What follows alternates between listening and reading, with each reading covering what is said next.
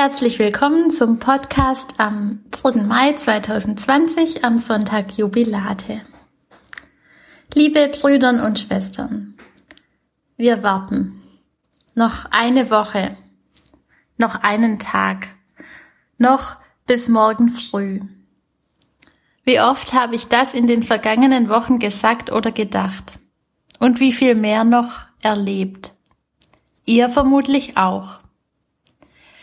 Nur noch eine kleine Weile warten. Wir warten darauf, dass es weitergeht. Warten auf einen Impfstoff. Warten darauf, dass uns endlich jemand alle unsere Fragen beantwortet. Eine kleine Weile kann sich sehr lange anfühlen. Wenn man wartet, kommt man leicht ins Grübeln. Wie lange dauert das noch? Man muss doch irgendetwas tun können. Aber was? Ungeduld macht sich breit. Unduldsamkeit. Es ist eigentlich zu viel, das alles. Oder zu wenig.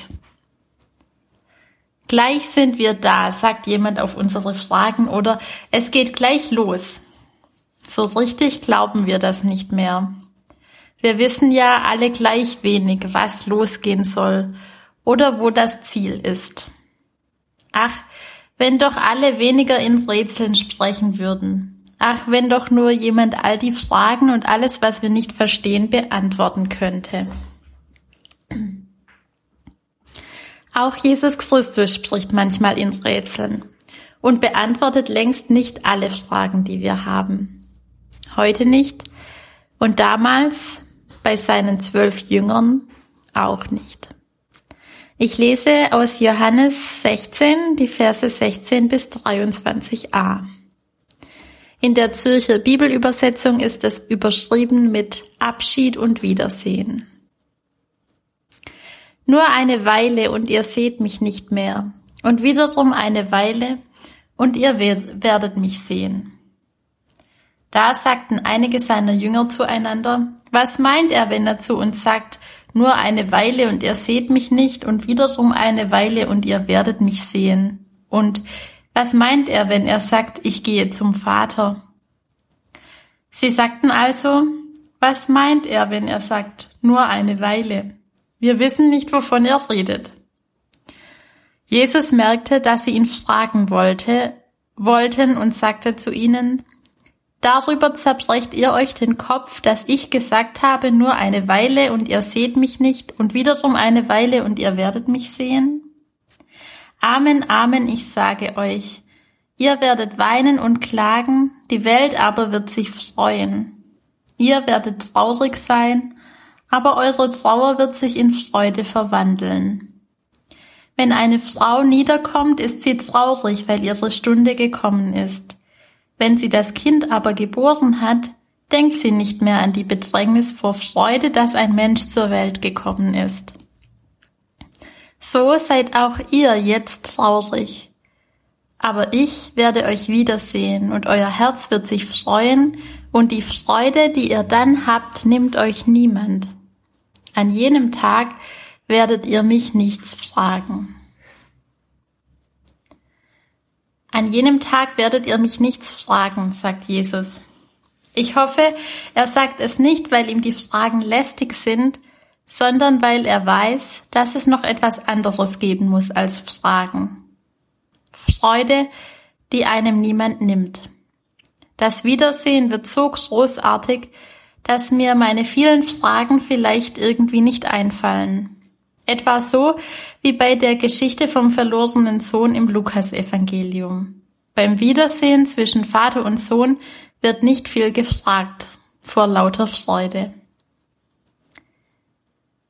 Kennt ihr dieses Gedankenexperiment? Stell dir vor, du triffst Gott auf einen Kaffee oder Tee oder ein Glas Bier oder was auch immer und du kannst ihn fragen, was du willst. Was wäre dann deine Frage? Ja, was wäre die Frage? Habt ihr eine? Würdet ihr endlich gesagt bekommen, dass ihr mit etwas Bestimmtem Recht habt, weil Gott die Frage so beantworten würde wie ihr? Wärt ihr endlich erleuchtet und der Sinn des Lebens wäre erklärt? Wüsstet ihr endlich das, was ihr immer wissen wolltet?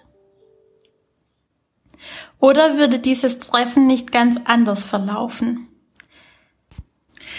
Vielleicht wäre es eher wie ein Wiedersehen voller Freude, die nicht getrübt werden kann.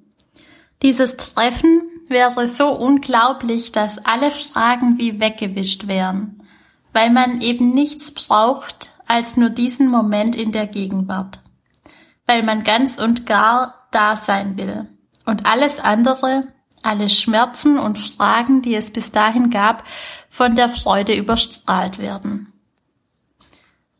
Das ist ein schönes Bild, ein schönes Gedankenexperiment, besonders in einer Zeit des Verzichts auf Gemeinde und Gemeinschaft wie dieser hier. Jesus malt uns dieses Bild. Keine noch so große Frage, keine noch so lange Quarantäne, nicht einmal der Tod wird uns diese Freude trüben können. Kennt ihr diese Freude? Oder auch nur den Ansatz einer solchen Freude? Erinnert ihr euch, wie es sich angefühlt hat, als ihr sie gespürt habt? Der heutige Sonntag ist im Kirchenjahr überschrieben mit dem lateinischen Wort Jubilate. Es ist uns gut geläufig, denn es klingt wie Jubel und genau das ist auch gemeint. Jubelt, freut euch. Aber was bringt uns in dieser Situation gerade Freude? Jesus sagt, das Wiedersehen mit ihm, dass wir ihn wiedererkennen als den Auferstandenen, der uns das Leben in Fülle ermöglicht. Es geht hier also um eine Freude jenseits der Umstände. Freude, die ihren Grund in Gott hat, nicht in dem, wie es gerade läuft oder was los ist. Im Moment leben wir in Zeiten, in denen uns die Freude vielleicht im Hals stecken bleibt. Oder in der man meint, sie müsste einen im Hals stecken bleiben. In denen man sich kaum traut, sich zu freuen, man ist maximal dankbar für die Gesundheit oder eine überstandene Krankheit oder dafür, dass man noch genug zum Leben hat und sich keine Sorgen machen muss. Vielleicht geht es euch wie mir und Freude fällt euch gerade schwer, weil wir gelernt haben, dass wir uns freuen können, wenn etwas gut gelungen ist oder wir etwas geschafft haben.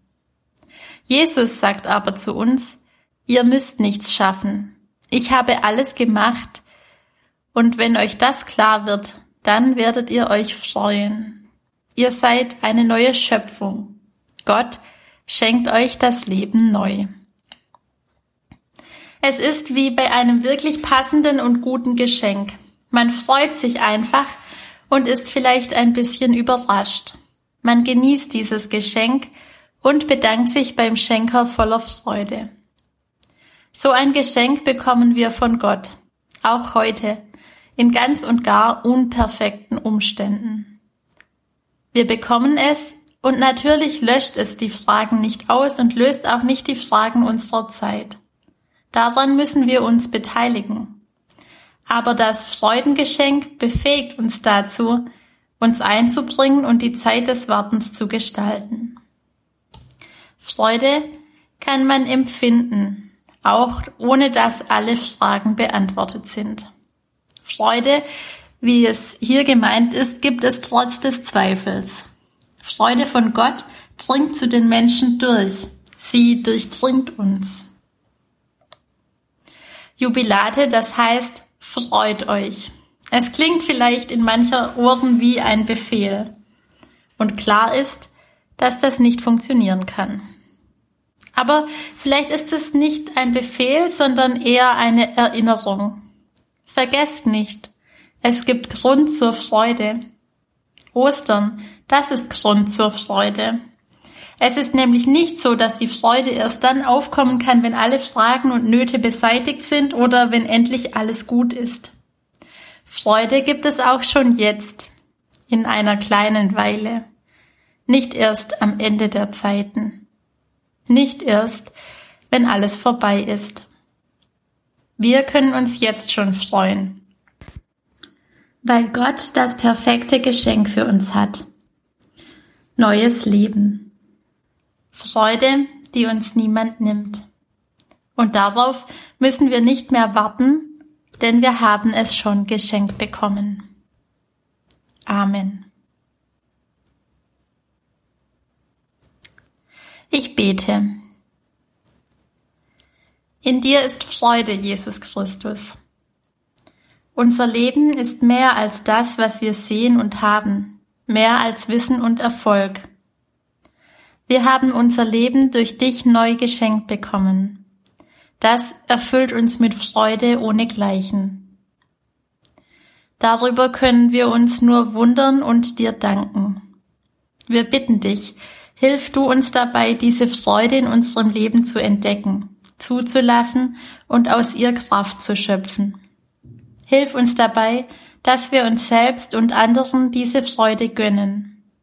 Schenke uns, dass wir diese Freude erleben und mit ihr anderen Menschen und unserer Umwelt begegnen. Amen.